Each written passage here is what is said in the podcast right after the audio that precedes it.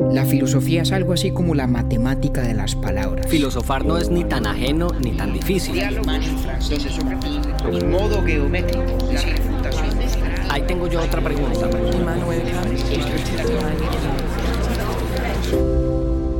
Urbi et Orbi a la ciudad y al mundo. Buenos días, buenas tardes, buenas noches. Por sugerencia de algunos amigos hemos preparado una serie de tres capítulos sobre filosofía política, que tienen estrecha relación entre sí. Por eso hemos decidido publicarlos el mismo día, para que aquellos entusiastas del tema puedan escucharlos todos en un lapso más corto. En esta primera parte hablaremos sobre Nicolás Maquiavelo, el infame pero a la vez célebre político y escritor florentino. Continuaremos con Montesquieu y finalmente llegaremos a los Federalist Papers, que escribieron Alexander Hamilton, James Madison y John Jay para promover la ratificación de la Constitución de los Estados Unidos. Con el capítulo de los Federalist Papers, rendimos especial homenaje a Ruth Bader Ginsburg, la recientemente fallecida juez de la Corte Suprema de los Estados Unidos. Nicolás Maquiavelo es ampliamente conocido por aquella frase el fin justifica los medios, que aunque no se encuentra de manera textual en su libro El Príncipe, bien puede ser una manera de describir a grandes rasgos aquello que él planteaba sobre la virtud del político, que en opinión suya no es equiparable a la noción tradicional de la virtud moral. Sin embargo, y eso es lo que más interesante me resultó, Maquiavelo decía que su justificación final de la virtud del político era mucho más profunda y mejor justificada de lo que aquella frase famosa da a entender. En últimas, esa virtud desemboca en la necesidad de fundar una república donde los ciudadanos puedan vivir seguros y libres. Esto último es clave y lo será para los próximos dos episodios. Bienvenidos a este capítulo sobre el padre de la ciencia política moderna, una figura importante en el Renacimiento italiano y un fiel convencido de que el mejor modelo de sociedad era el de la República Romana, Nicolás Maquiavelo. Compañero, ¿cómo me le va? Me alegra saludarlo. ¿Qué Octavio? ¿Qué más, hombre? ¿Cómo vamos? Bien, bien. Vamos muy bien. Día lluvioso hoy aquí en Nueva York. ¿Cómo lo trata usted el clima en Los Ángeles? Yo estoy muy contento porque todavía me puedo poner pantaloneta. Ah, qué buena suerte, hombre. Sí, sí, sí, sí. Bueno, hay días que no, pero, pero es que aquí el clima en California es una maravilla. Pero no va a creer usted, yo, yo extraño el otoño de Nueva York. El otoño es una de las estaciones más bellas que hay. Es muy lindo. Mm, Es mi favorita. Sí, es muy bella, pero ya tocó sacar la gabardina. Sí, claro. Y esa dura poco, además. Sí, sí. Cuando menos se descuida uno, ya es con abrigo, con invierno en propiedad y nieve. Hasta marzo, abril. Así es, hombre. Bueno, hoy vamos a empezar una serie de tres capítulos sobre filosofía política, ¿cierto, compañero? Sí, señor. Estábamos. No, digo yo que estábamos muy en mora de hacerla. Creo que en la temporada anterior tratamos algunos temas que tienen que ver con la filosofía política, cuando hablamos del utilitarismo, hablamos de la desobediencia civil, incluso cuando hablamos sobre eh, la teoría de la guerra justa. Pero nos hacía falta, yo creo, aventurarnos un poco a conversar sobre algunos de los pensadores más importantes en la tradición de la teoría política en Occidente, que es lo que vamos a hacer en esta serie de, de tres episodios, empezando hoy con Maquiavelo y siguiendo en los próximos dos con Montesquieu y con los Federalist Papers, eh, los escritos de algunos de los autores de la Constitución de los Estados Unidos, que tienen un rol muy importante en la historia del pensamiento político. Mejor manera de terminar esta serie de tres capítulos imposible, pues creo yo. Y esta fue además una sugerencia de Laura Naranjo, quien en Instagram puso un video ella pues hace un par de meses proponiéndonos una serie sobre filosofía política que es uno de sus temas favoritos. De aquí pues le enviamos un saludo y un abrazo grande. E incluso fue un poquito como medio convenido con los demás seguidores en Instagram, porque ahí lo que hicimos enseguida fue repostear el video de Laura, hacer una encuesta, a ver con quién querían los seguidores en Instagram que empezáramos y todos, o al menos la mayoría, estuvieron de acuerdo con que empezáramos con Maquiavelo. Sí, habíamos propuesto que podría haber sido Hobbes también y vamos a hacer capítulo de Hobbes en algún momento, pero vamos a empezar esta vez con Maquiavelo. Así es, hombre. Que Hobbes, pues yo creo que es que debemos también una serie que también han propuesto algunos oyentes sobre su tesis doctoral. Ah, y ahí sí. está Hobbes. Sí, señor. Esa será también seguramente en tres partes. Hobbes, Rousseau y Kant. ¿Cómo estamos de pelea con la tesis por estos días? Estamos medio reconciliados. En estos días la tengo aquí afuera en el escritorio a ver si me animo a, a escribir un ensayito a partir de uno de los capítulos, incluso sobre el mismo Hobbes, de hecho. Después les cuento con calma. Estamos sincronizados usted y yo con reconciliaciones de escritos porque yo también ando como medio en romance con uno de los guiones con los que estaba peleando todo el año. Y ahí estoy como bastante eh, cerca, llevo para ahí un, un par de semanas en las que estamos como otra vez simpatizando. Vamos a ver cuánto nos duran los respectivos idilios literarios. Le traigo el dato inútil pero divertido del día que tiene que ver con Maquiavelo, pero algo que yo estoy seguro que usted no se imagina. A ver. Aunque usted yo me imagino que sí conoce a un rapero muy famoso de los 90 que se llamaba Tupac Shakur. ¿Alguna vez lo ha escuchado? Nunca he escuchado su música, o por lo menos mm, si la he oído no ha sido sabiendo que sea suya, pero sí he oído de Tupac, que es muy famoso. Tupac nació en Nueva York, creció en San Francisco, pero se convirtió en el pionero del rap de los 90 en la costa oeste, o sea, de aquí de California. En esa época hubo una enemistad muy marcada entre la costa este y la costa oeste en toda la corriente del rap y el hip hop que había nacido en la década anterior, en los 80 que si quieren escuchar un poquito más de la historia, vayan a la noticia simple, que es el podcast que yo hago, y ahí la cuento, digamos, más ampliamente. Pero porque estoy hablando de Tupac. Tupac murió asesinado en Las Vegas en 1996. Y el último disco que él lanzó se cambió el nombre artístico. Lo que pasa es que la gente no recuerda mucho eso porque fue el último disco que lanzó. Y su nombre artístico había cambiado. Era Machiavelli. ¿Cómo se puso Machiavelli? Machiavelli. Machiavelli. O sea, por una I y queda como Maquiavelo en la traducción estándar que se hace el inglés. Y creo que así es la fonética en italiano. Machiavelli, Machiavelli. Vea pues. Pero además tiene una razón. Y es que cuando, digamos que él estuvo leyendo a Maquiavelo cuando estuvo en prisión en los años 90, un poco No. antes de que, de que fuera asesinado. Que coincide un poquito también con un personaje que hay en una película de Robert De Niro que se llama A Bronx Tale. Ese personaje de Robert De Niro lee a Maquiavelo en prisión. No puede ser. Sí, Oiga, ese cuento está buenísimo. para que usted vaya viendo pues. Bueno, Ese lo pueden tirar, como digo yo, por ahí en algún cóctel. las formas insospechadas de la influencia, ¿no? Eh, Maquiavelo, cinco siglos después, termina siendo honrado en la carátula del último disco de Tupac, que para entonces ya no era Tupac, para efectos artísticos. ¿Quién se lo habría imaginado? Pues ciertamente no nuestro florentino renacentista. Eh, De ninguna manera. Pero digamos lo que dice la gente o los periodistas de música es que muy probablemente, si no hubiera pasado lo que pasó con Tupac, pues hoy en día se conocería no como Tupac, sino como Machiavelli. Vea usted. Bueno, Ahí está pues la introducción, inútil pero divertida. interesantísima, de hecho, me parece. Me alegra que le guste. Me cambia el concepto de Tupac. Me merece ahora más respeto porque, porque tuvo buen criterio a la hora de elegir sus lecturas en prisión. Vea usted. Para que usted vaya viendo. Y su enemigo artístico, Notorious B.I.G., después se lo menciona en el tercer capítulo. Ah, claro, claro que sí. Bueno, compañero, yo poco sé de Maquiavelo. Entonces, lo que sé es lo que yo creo que todo el mundo sabe y es el fin justifica los medios.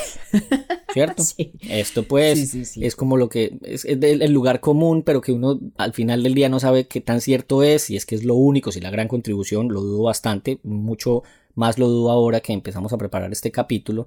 Em, y pasa un poco algo parecido con lo que pasó con el capítulo nuestro de Marx. Y es que de pronto los oyentes esperan encontrarse el Maquiavelo del príncipe, pero hoy vamos a hablar es de los discursos de Maquiavelo, ¿verdad? Sí, vamos a hablar. Bueno, o de la totalidad de Maquiavelo proponiendo al príncipe en lo que yo creo es su debida perspectiva.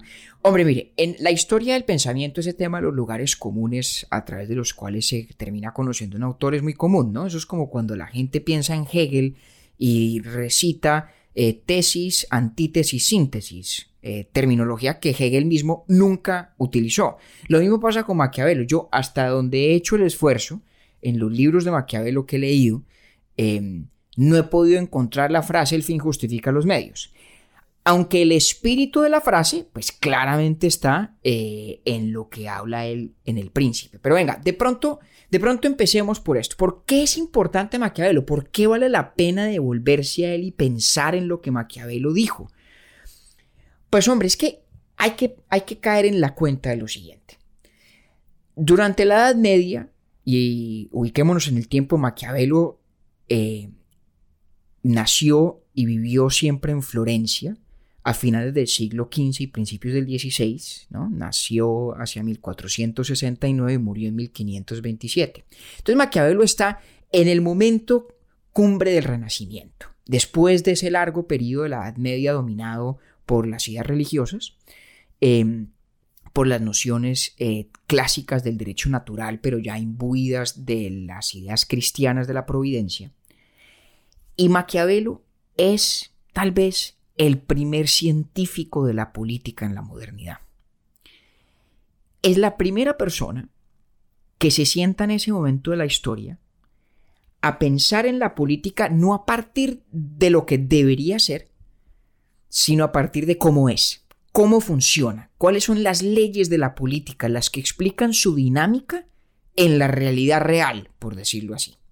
Y en una realidad entendida de una manera eminentemente pragmática. Machiavelli jamás hace alusión a la noción del derecho natural. Machiavelli o Maquiavelo, de hecho, ve el mundo en el que opera la política con unos ojos casi postcristianos. En esto se parece incluso al mismo Nietzsche. Dice Sheldon Walling sobre Maquiavelo que la suya era como una metafísica política nueva, era una política que ocurría en el mundo, dominado por fortuna, por el azar, que no es lo mismo que la providencia cristiana, ¿no? Entonces el arte de la política en Maquiavelo no es el arte de hacer real en, el, en este mundo el reino de Dios, no es el arte de darle fuerza a las leyes del derecho natural, no es el arte de concebir a la sociedad como un todo orgánico que requiere una cabeza eh, de manera análoga a la noción de eclesia, de iglesia en la tradición cristiana, sino el arte, en cambio, de saber sobrevivir en un mundo dominado por la fortuna, en el mundo agreste de la política, de lo impredecible, y en un mundo donde entendemos la motivación de las personas de una manera eminentemente de nuevo realista, sino cínica, donde dice, pues el mundo está lleno de gente que quiere mandar y quiere dominar a otros y gente que no se quiere dejar mandar y no se quiere dejar dominar. Y el reto de la nueva política, de la nueva ciencia política que se inventa Maquiavelo, es el de entender cómo funciona esa esfera de la acción humana. Entonces, esa forma secular, pragmática, eminentemente realista de diagnosticar la política y de interpretarla es auténticamente novedosa en Maquiavelo en el momento de la historia en el que lo encontramos, en ese renacimiento florentino del siglo XVI.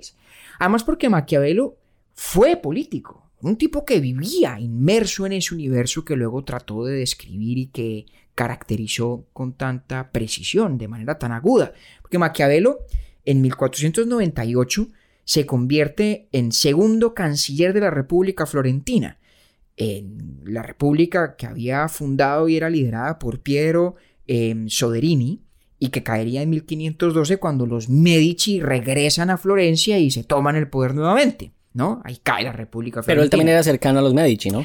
Hombre, es muy interesante esa pregunta porque como él era republicano y había participado en un cargo elevadísimo además en la República de Piero Soderini, pues a Maquiavelo lo sacan del poder cuando llegan los Medici en 1512, pero él con el tiempo va acercándose a los Medici y va haciendo, digamos, eh, pinitos, diríamos, en Colombia para congraciarse con ellos, tanto así que el príncipe está dedicado a uno de los Medici y su historia de Florencia, su libro que se llama Historias Florentinas, de hecho, fue comisionado por uno de los Medici también. Eh, fue un encargo que le, que le hizo Giovanni de Medici, en ese momento cardenal, y que luego sería el Papa León X. De manera que él con el tiempo se fue acercando nuevamente a los Medici, que eran los que ya ostentaban el poder en Florencia hacia 1512, como lo habían tenido antes de la República, ¿no?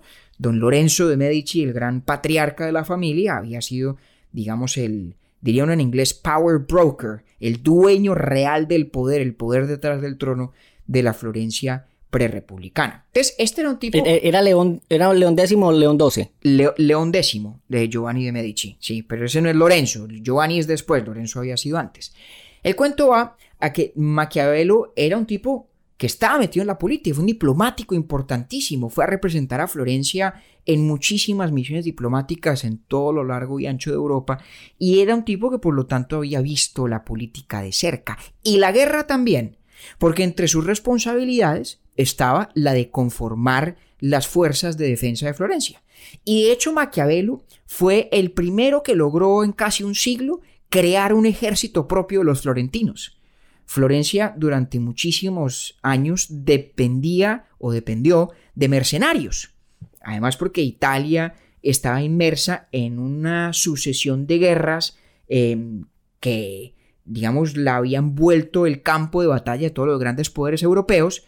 Y Maquiavelo, una de las cosas muy importantes que hizo, y hablaremos de esto después, fue conformar el primer ejército propio de los florentinos, que no era mercenario, en casi un siglo. De manera que un tipo que estuvo metido en la vida de la política y además un hombre muy culto. Como buen representante del Renacimiento, aunque la suya era una versión muy específica del Renacimiento, estaba absolutamente convencido de la sabiduría de los antiguos que había que saber rescatar para esta nueva circunstancia de la modernidad. Y su fascinación, y por eso el Renacimiento era un poquito distinto del de otros, no era con los griegos, sino con Roma. Maquiavelo estaba absolutamente convencido de que el modelo fundamental de la política era Roma el experimento político más exitoso de la historia de la humanidad había sido la República Romana.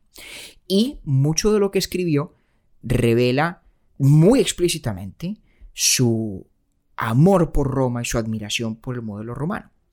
Entonces, todo esto para decir que Maquiavelo está en un punto de la historia donde pensar la política como él lo hizo era una auténtica novedad. Y tal vez la forma más clara de definir esa novedad filosóficamente hablando. Es decir, que para, la, para Maquiavelo la política era una esfera de acción, como decía, absolutamente autónoma. Es decir, que tiene reglas propias que son políticas y que no están importadas de otras esferas de acción humana. Más específicamente, no son las normas de la moral. Las normas de la política, cuando digo normas me, refiero a las leyes, a, a las formas de conducirse exitosamente en la política, no son las mismas leyes, las mismas normas de el buen actuar entendido desde el punto de vista moral. Pero esto es una contribución suya o él lo trae de, de Roma. Yo creo que conceptualmente, filosóficamente es una contribución suya. Lo que pasa es que no es una novedad desde el punto de vista de la conducta. Personas ha habido en la historia que se comportan en política de una manera ajena a los cánones de la moral, siempre, absolutamente siempre. Pero por ejemplo, para los romanos, incluso en, sus, en su discurso público de la política, era ella inseparable de las nociones fundamentales de la ética romana. Luego, en esto... Pero fíjese, es que me, ¿sabe qué, qué pena lo interrumpo compañero? Porque es que me causa bastante curiosidad el hecho de que uno llama lo políticamente correcto algo que está muy cercano a la moral. Ah, bueno, apúnteme eso ahí porque podemos volver algunos de los elementos de la modernidad que, que Maquiavelo critica precisamente en ese sentido. De hecho, en algunas, en algunas de sus libros, Maquiavelo es muy crítico del efecto espiritual del cristianismo sobre las sociedades humanas, porque él dice en esencia que el cristianismo ha vuelto a los seres humanos débiles. Los ha vuelto por lo menos débiles en comparación con los antiguos. Sobre todo, repito, con los romanos. Entonces lo que él dice es, mire, la modernidad nos exige lo que él llamaba nuevos órdenes y nuevos modos, nuevas formas de concebir la vida social. Y el mejor modelo para diseñarlas no es copiando, pero sí es inspirándonos en lo que hicieron los antiguos, repito, especialmente los romanos. Entonces, esta noción de la autonomía de lo político, de lo político como algo que obedece su propia lógica y que no está supeditado a lo moral, es la gran innovación filosófica de Maquiavelo. Y se me viene a la mente, de hecho, en esto uno de los teóricos políticos más importantes del siglo XX, uno de los más interesantes, que tenía una idea muy semejante. Es un tipo llamaba Carl Schmitt, un hombre además muy polémico, porque en su larga vida, nació en 1888 y murió en 1985, tuvo que, durante la mayor parte de su vida adulta, vivir con el estigma de haber sido un muy temprano miembro y defensor del partido nazi en Alemania. Schmidt, como el gran filósofo Martin Heidegger, se sumó al Partido Nacional Socialista Alemán en 1933 y obviamente después de la Segunda Guerra tuvo que renunciar a toda vida académica, dejó de enseñar y, digamos, tuvo que retirarse del mundo un poco, ¿no? Pero imagínense, vivir con ese estigma hasta bien entrada la década de los 80. El cuento de Carl Schmitt va a que Schmitt dice una cosa muy semejante y evidentemente en el mismo espíritu de lo que señala Maquiavelo. Porque Schmitt dice que lo político tiene sus propios criterios que se expresan fundamentalmente en la antítesis entre el amigo y el enemigo.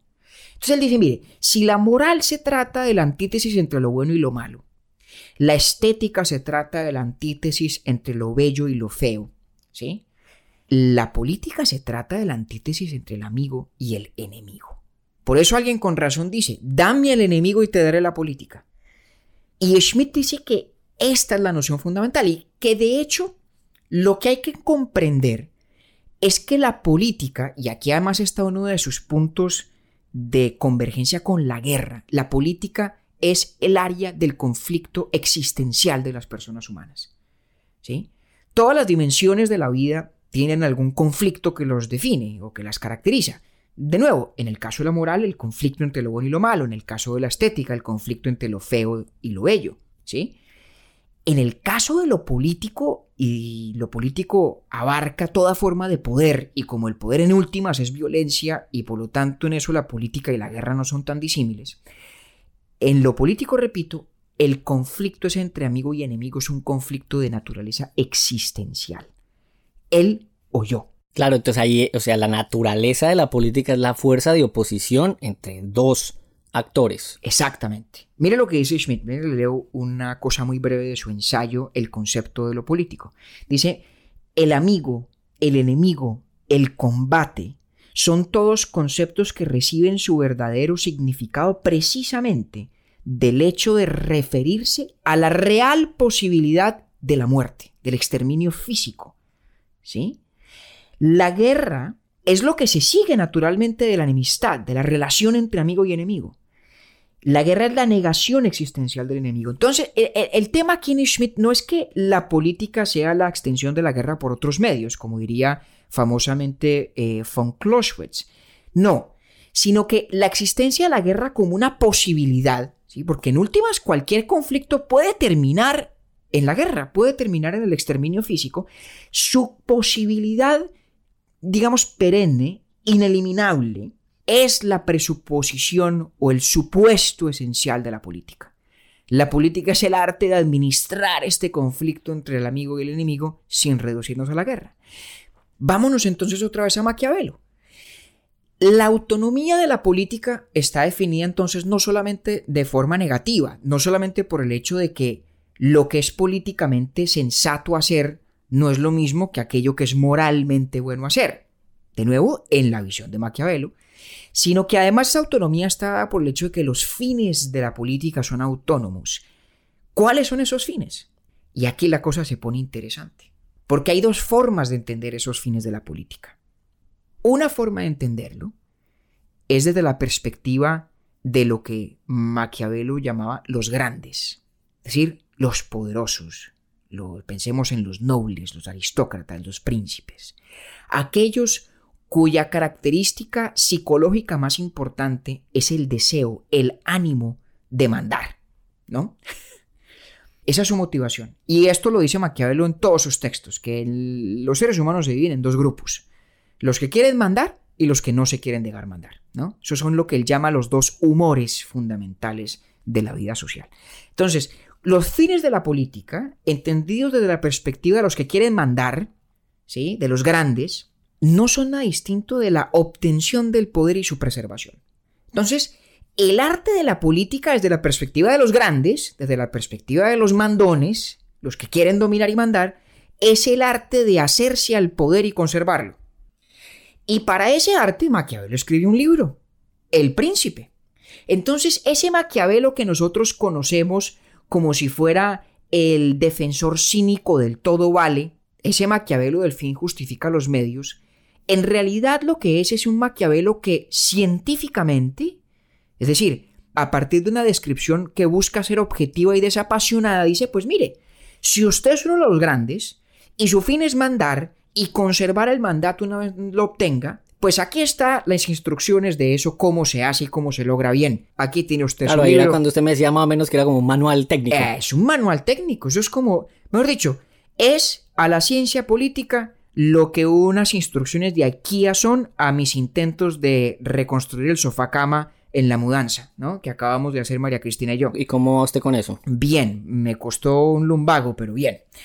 Entonces, es un manual, es un manual técnico. Es un error, en mi opinión, leer el libro de Maquiavelo y decir, ah, es que Maquiavelo está defendiendo la idea, moralmente hablando, de que en política lo que hay que hacer es todo lo que él describe en El Príncipe, que es una mezcla de engaño, trampa, violencia, audacia, previsión, manipulación, etc. Que es con lo que uno siempre comúnmente relaciona Ah, exactamente. aquella frase. Exactamente, Maquiavelo no está diciendo que eso está bien y que ese es el deber ser de las cosas. No, Maquiavelo está diciendo, pues mire, hablemos del arte de la política, de la política como una esfera autónoma de la vida, como una esfera del actuar que tiene sus propias lógicas. Pues bueno, si usted es un partícipe del juego de la política, siendo uno de los grandes, queriendo mandar, pues aquí están sus instrucciones, señor, ¿no? Para que aprenda a mandar. Y vea, pues es el libro que le dedicó a uno de los Medici. Si, bueno, si ustedes quieren mandar, pues mire, así es como se manda. Pero ya volveremos a unos detalles importantes del príncipe. Decía entonces que los fines de la política tienen dos perspectivas. Esa perspectiva de los grandes y luego está la perspectiva de los demás. De los que fundamentalmente queremos vivir una vida satisfactoria, feliz y en libertad y que nos dejen en paz y que no nos manden, ¿no? Y Maquiavelo cree que la grandísima mayoría de las personas pues es- son de ese tipo. No están en el negocio, digamos, de mandar, sino de que no lo jodan, de que no los manden. Y cuando la política se ve desde esa óptica, los fines que la definen son distintos. El fin esencial de la política, visto desde esa perspectiva, es la libertad, es ser libres. Y por eso Maquiavelo, si uno se pregunta qué pensaba Maquiavelo que es mejor, cuál es el buen régimen político, cuáles son las formas de vivir en sociedad que son buenas para todos, la respuesta es la república. Maquiavelo era republicano, no monárquico. Para Maquiavelo, el mejor régimen político es un régimen republicano. Y por eso empezamos hablando un poco de su propia vida, porque Maquiavelo era republicano. Maquiavelo trabajó para y sirvió a la República Florentina. ¿No? Ahora, esta separación, esta distinción es un poco inestable en algunos sentidos. Es inestable ¿por qué? Porque resulta que Maquiavelo dice, hombre, seamos pragmáticos, sensatos, realistas. Si los fines de la política en lo que interesa a los grandes, a los mandones, y lo que interesa al resto, a los que no nos queremos dejar mandar, son totalmente distintos y disímiles, pues hombre, no hay esperanza alguna de conquistar la estabilidad política. Sería imposible construir un orden social que sea estable y satisfactorio desde ambas perspectivas, ¿no? Si los fines son tan contrapuestos, pues no habría solución al problema político fundamental, que es el de administrar la relación amigo-enemigo sin terminar en la guerra, ¿no? La pregunta esencial para Maquiavelo es cómo nos inventamos una forma de hacer la política que satisfaga esa necesidad, ese ímpetu dominante de los grandes, pero al mismo tiempo ese afán de libertad de los más. De los comunes. Y la respuesta es la república en el modelo romano. Ya vamos a hablar de cómo funciona eso.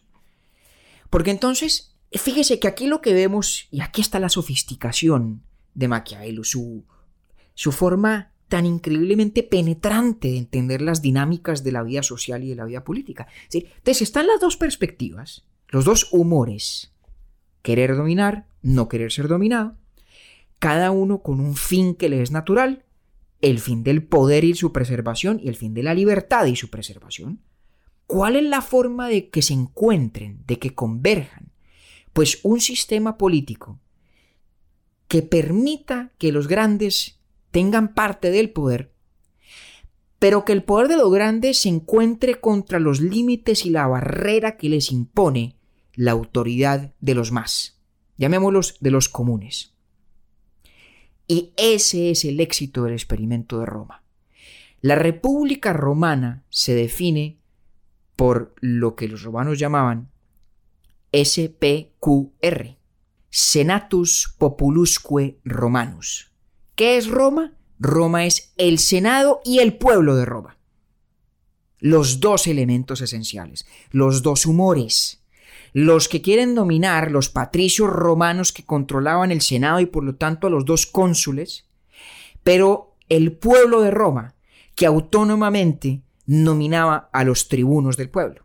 Los tribunos que tenían autoridad importantísima que imponía límites al Senado romano. ¿Cómo funcionaba aquello? Los tribunos no tenían el poder de iniciativa legislativa, los tribunos no se pueden inventar las leyes, pero tenían poder de veto. Entonces, los nobles romanos conservaban, digamos, el poder de iniciativa en el quehacer de la política, en la actividad de mandar, porque controlaban el Senado y controlaban a los cónsules. Pero tenían la barrera infranqueable de las leyes fundamentales de Roma, ¿sí? de, las 12, de, las 12 tablas, eh, de límites como el ius provocationis, el derecho de uno de mandar cuando hay un abuso de poder de parte de un oficial del Estado romano, pero sobre todo la autoridad de los tribunos del pueblo que le podían imponer veto a las iniciativas legislativas del Senado. Entonces Maquiavelo mira este modelo romano y dice, caramba, qué sabiduría la de estos tipos. Entendieron que toda sociedad tiene esos dos estamentos, esos dos grupos, esas dos formas tan distintas de la psicología política de quienes quieren mandar y quienes quieren que los dejen en paz. Y entendieron los romanos, en opinión de Maquiavelo, que la única forma de hacer que todo ello funcionara para el bien de todos, para que estos unos puedan mandar algo, pero los otros puedan tener la garantía de una libertad estable, es un sistema republicano donde el poder está fragmentado y dividido, y esto tal vez es lo más importante, donde el conflicto se ha internalizado. Es que era eso. No, esto es una cosa extraordinaria. Mire, mire, mire lo que dice Maquiavelo en su libro de las historias florentinas donde explica el fracaso político de Florencia antes de la llegada de Lorenzo de Medici, pues. El fracaso político por sus constantes conflictos violentos y guerras civiles, precisamente por no ser capaces de hacer lo que hicieron los romanos. ¿Sí? Porque querían que la concentración absoluta o qué? Porque querían que el poder quedara todo en manos de los unos o de los otros. En vez de inventarse una forma de internalizar del conflicto, de institucionalizarlo, de volverlo parte de la vida política. Y dice esto Maquiavelo. Porque la enemistad entre el pueblo y los nobles, ¿sí? Al principio de Roma fue resuelta, ¿sí? De tal manera que, en vez de lo que ocurrió en Florencia, se convirtió en una disputa permanente. En Florencia era una pelea permanente, es decir, guerra, batalla, violencia, violencia física. Esos conflictos en Roma terminaron en leyes mientras que los de Florencia terminaron en el exilio y en la muerte de miles de ciudadanos. Los de Roma condujeron al crecimiento, a la expansión de su virtud y poder militar, los de Florencia a la eliminación por completo de sus propios ejércitos y por lo tanto a la dependencia absoluta de las fuerzas mercenarias. Porque claro, en una sociedad donde o ganamos nosotros o ganan los otros, ¿sí? Donde la dupla esa de Carl Schmitt entre el enemigo y el amigo no es parte de la actividad constante de la política, sino que se lleva a su máxima expresión, que es la aniquilación física del otro. En un contexto así, pues no puede haber un ejército, porque el ejército será no el ejército de todos, sino el brazo armado de una facción. Entonces, al final del día, los florentinos concluyeron que la única forma de acabar con todas las guerras civiles era no tener propias tropas, y por lo tanto Florencia terminó convertida en un peón en los juegos de poder del resto de las autoridades europeas. Y por eso también Maquiavelo, cuando trabajaba para la República Florentina como su segundo canciller, se empecinó tanto en darle un ejército propio. Y por eso cuando él mira a Roma la mira en su conjunto y dice, qué genios, qué genios no es solamente aquello del senatus populusque romano, de los cónsules y el senado por una parte y los tribunos del pueblo por otra, sino el hecho de que el ejército de Roma era un ejército de ciudadanos romanos. Era un ejército de los más interesados en defender la libertad romana, ¿sí? Y por lo tanto las cosas solamente se fueron a la mierda en Roma cuando pasaron dos cosas, de las que Machiavelli habla mucho. Una fue cuando los, los hermanos Gracchi, por su nombre en latín, eh, que eran tribunos del pueblo, decidieron tomar iniciativa legislativa, las leyes eh, de reforma agraria de los Gracchi, que condujeron, entre otras cosas, a que los patricios se escandalizaron y dijeron, caramba, el día en que los plebeyos de Roma tengan no solamente el poder de veto, sino de iniciativa legislativa, esta vaina se jodió y nosotros vamos a quedar reducidos a nada.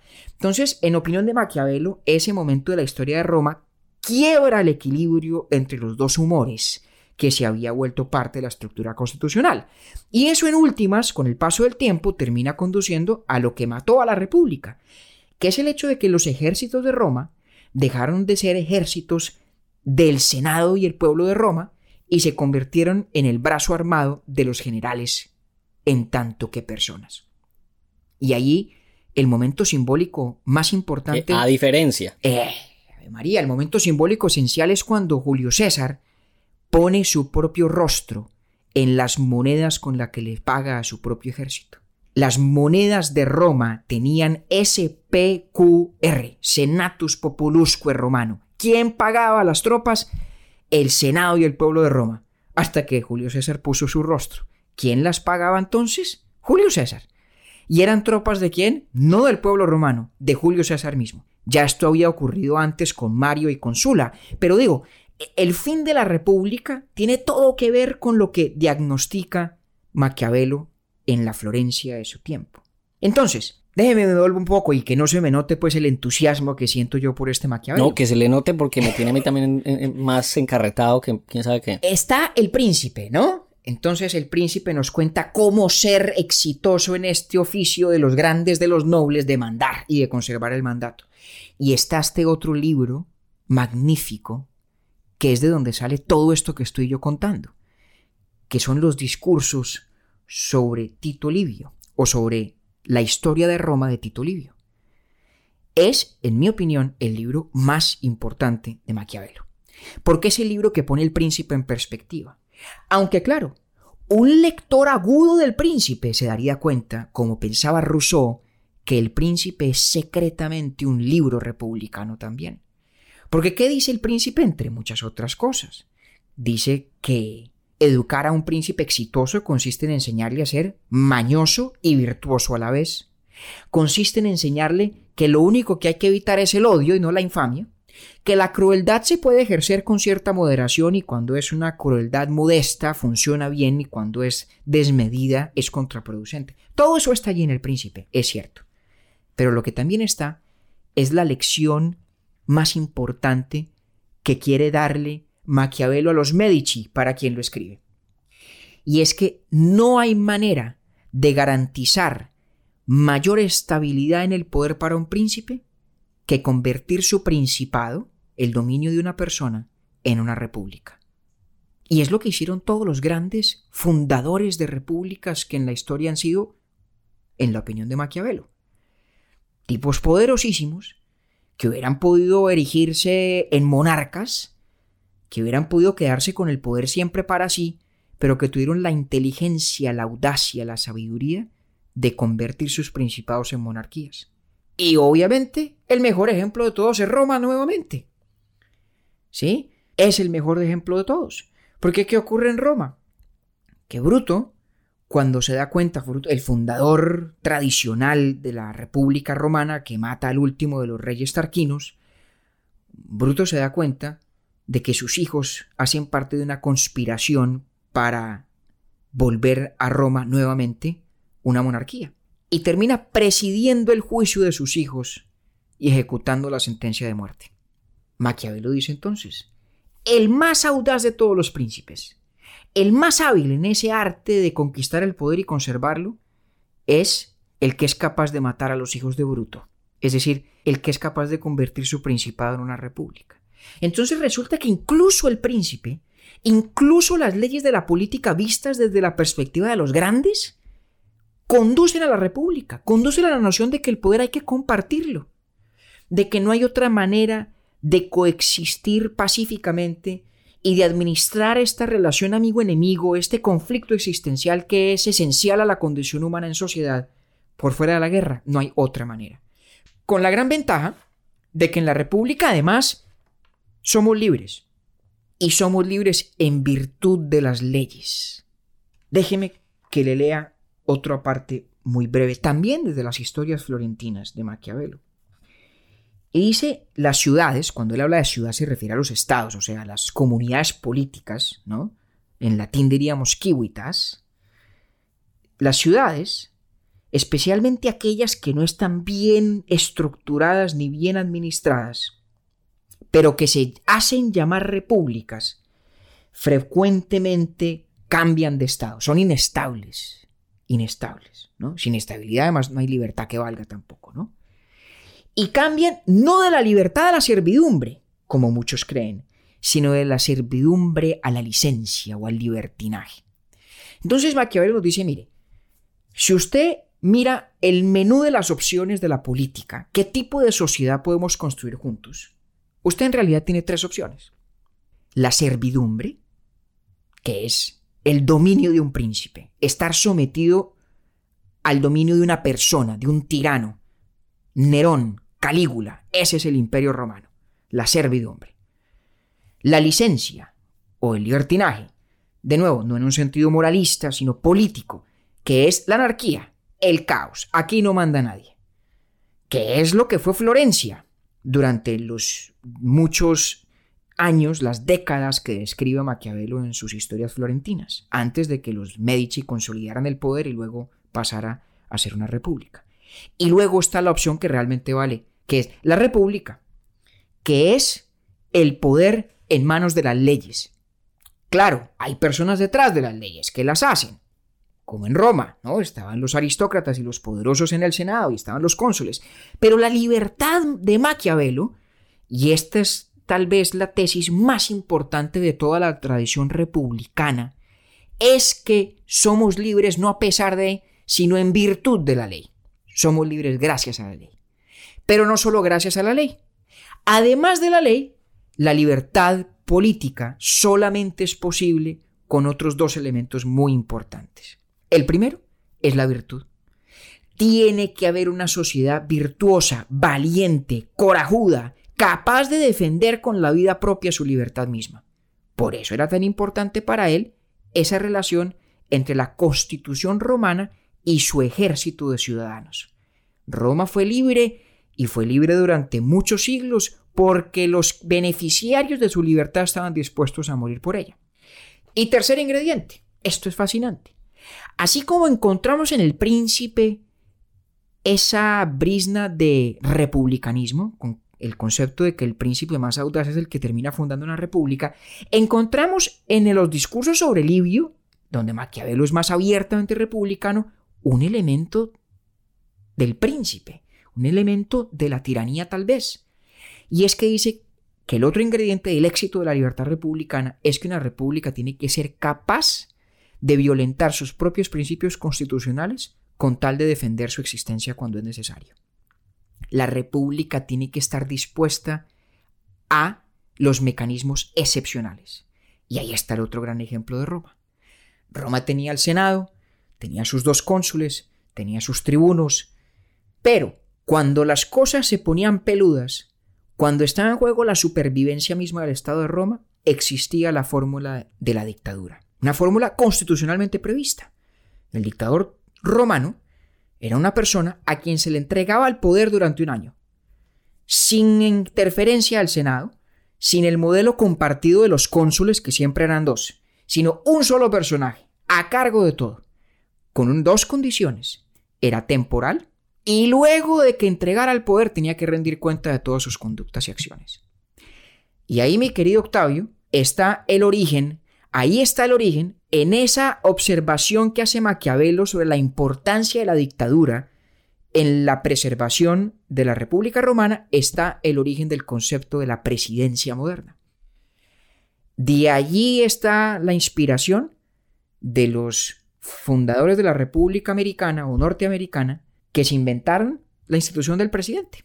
Porque una república, decía Maquiavelo, tiene que estar dispuesta a veces a no compartir el poder por breves periodos de tiempo en condiciones, digamos, reguladas cuando lo que está de por medio es su propia existencia.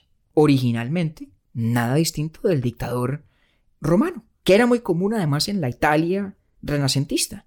Pues ocurría mucho, ocurría mucho que, que para ponerle orden un poco al caos en el que vivían las diferentes ciudades y estados italianas, pues tenían que poner un tipo que, que medio arreglara la vaina, ¿no?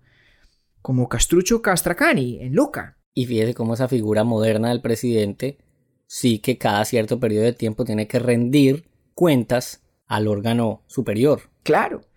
Toda esa noción, y fue uno de los temas más polémicamente cuestionados por los críticos del, del proyecto constitucional norteamericano, precisamente esa, esa institución de la presidencia. Pero eso es esencial a lo que Maquiavelo ve. Entonces, hombre, espero yo con esto haberle transmitido a usted cuánta más sustancia, más complejidad, más sutileza hay en Maquiavelo que esa simplificación, sí, comprensible, pero vulgar, de que en Maquiavelo lo que hay es una apología al todo vale. No es tan sencilla la cosa hay una afirmación de la autonomía conceptual de la política con sus propias leyes, con sus propias lógicas, que obedece a sus propios fines.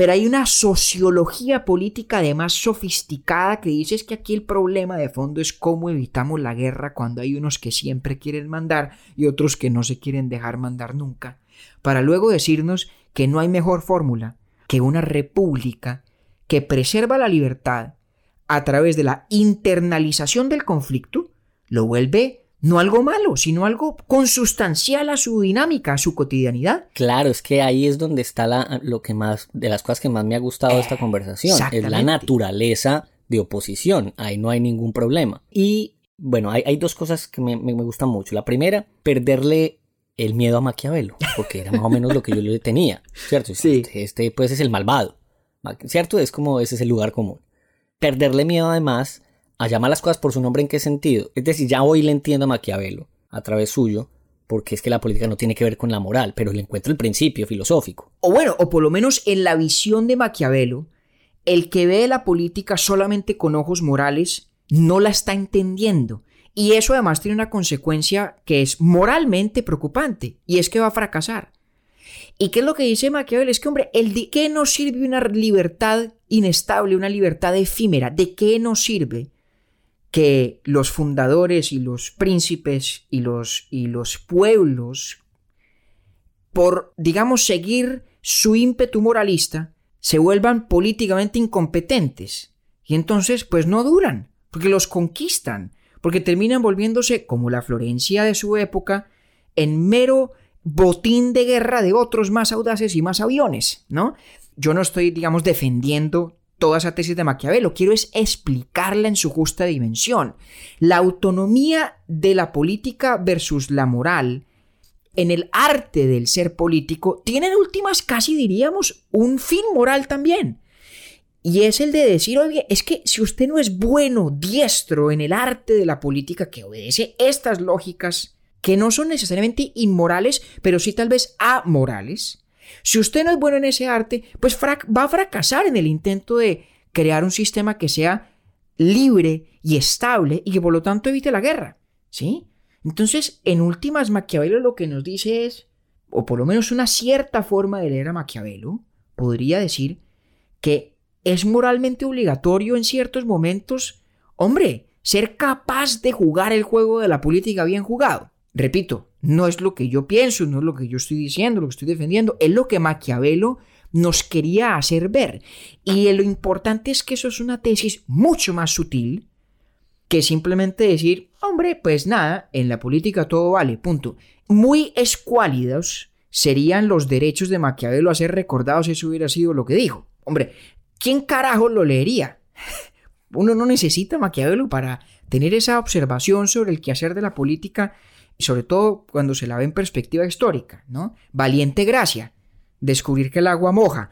Es que Maquiavelo lo que descubrió es algo mucho más sutil y más sofisticado que eso, que es lo que he tratado de, de transmitirle, querido Octavio, viendo la totalidad de su obra como un conjunto.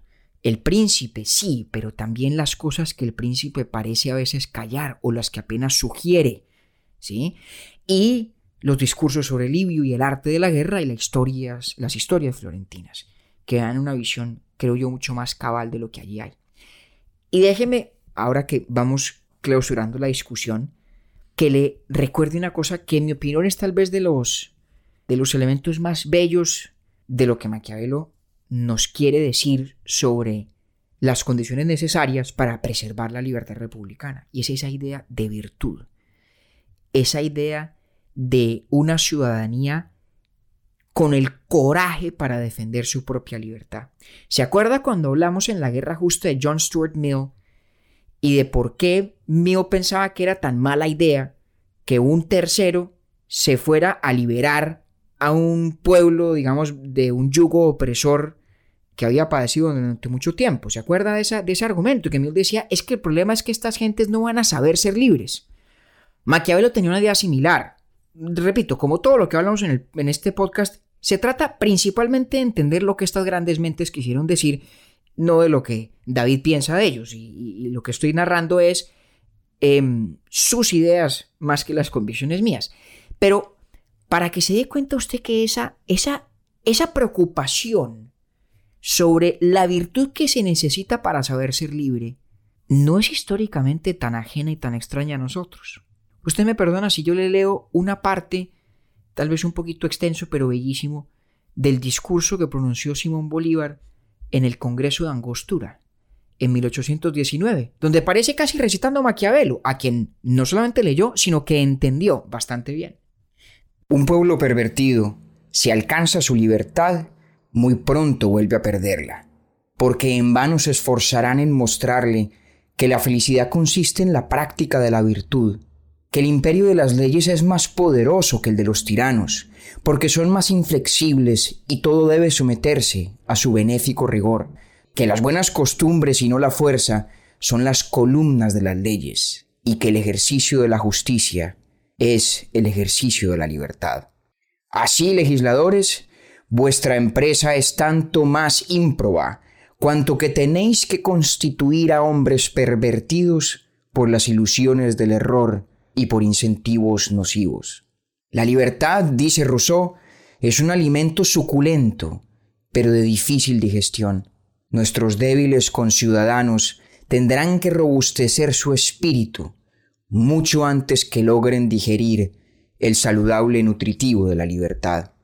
Entumidos sus miembros por las cadenas, debilitada su vista en las sombras de las mazmorras, y aniquilados por las pestilencias serviles, ¿serán capaces de marchar con pasos firmes hacia el augusto templo de la libertad?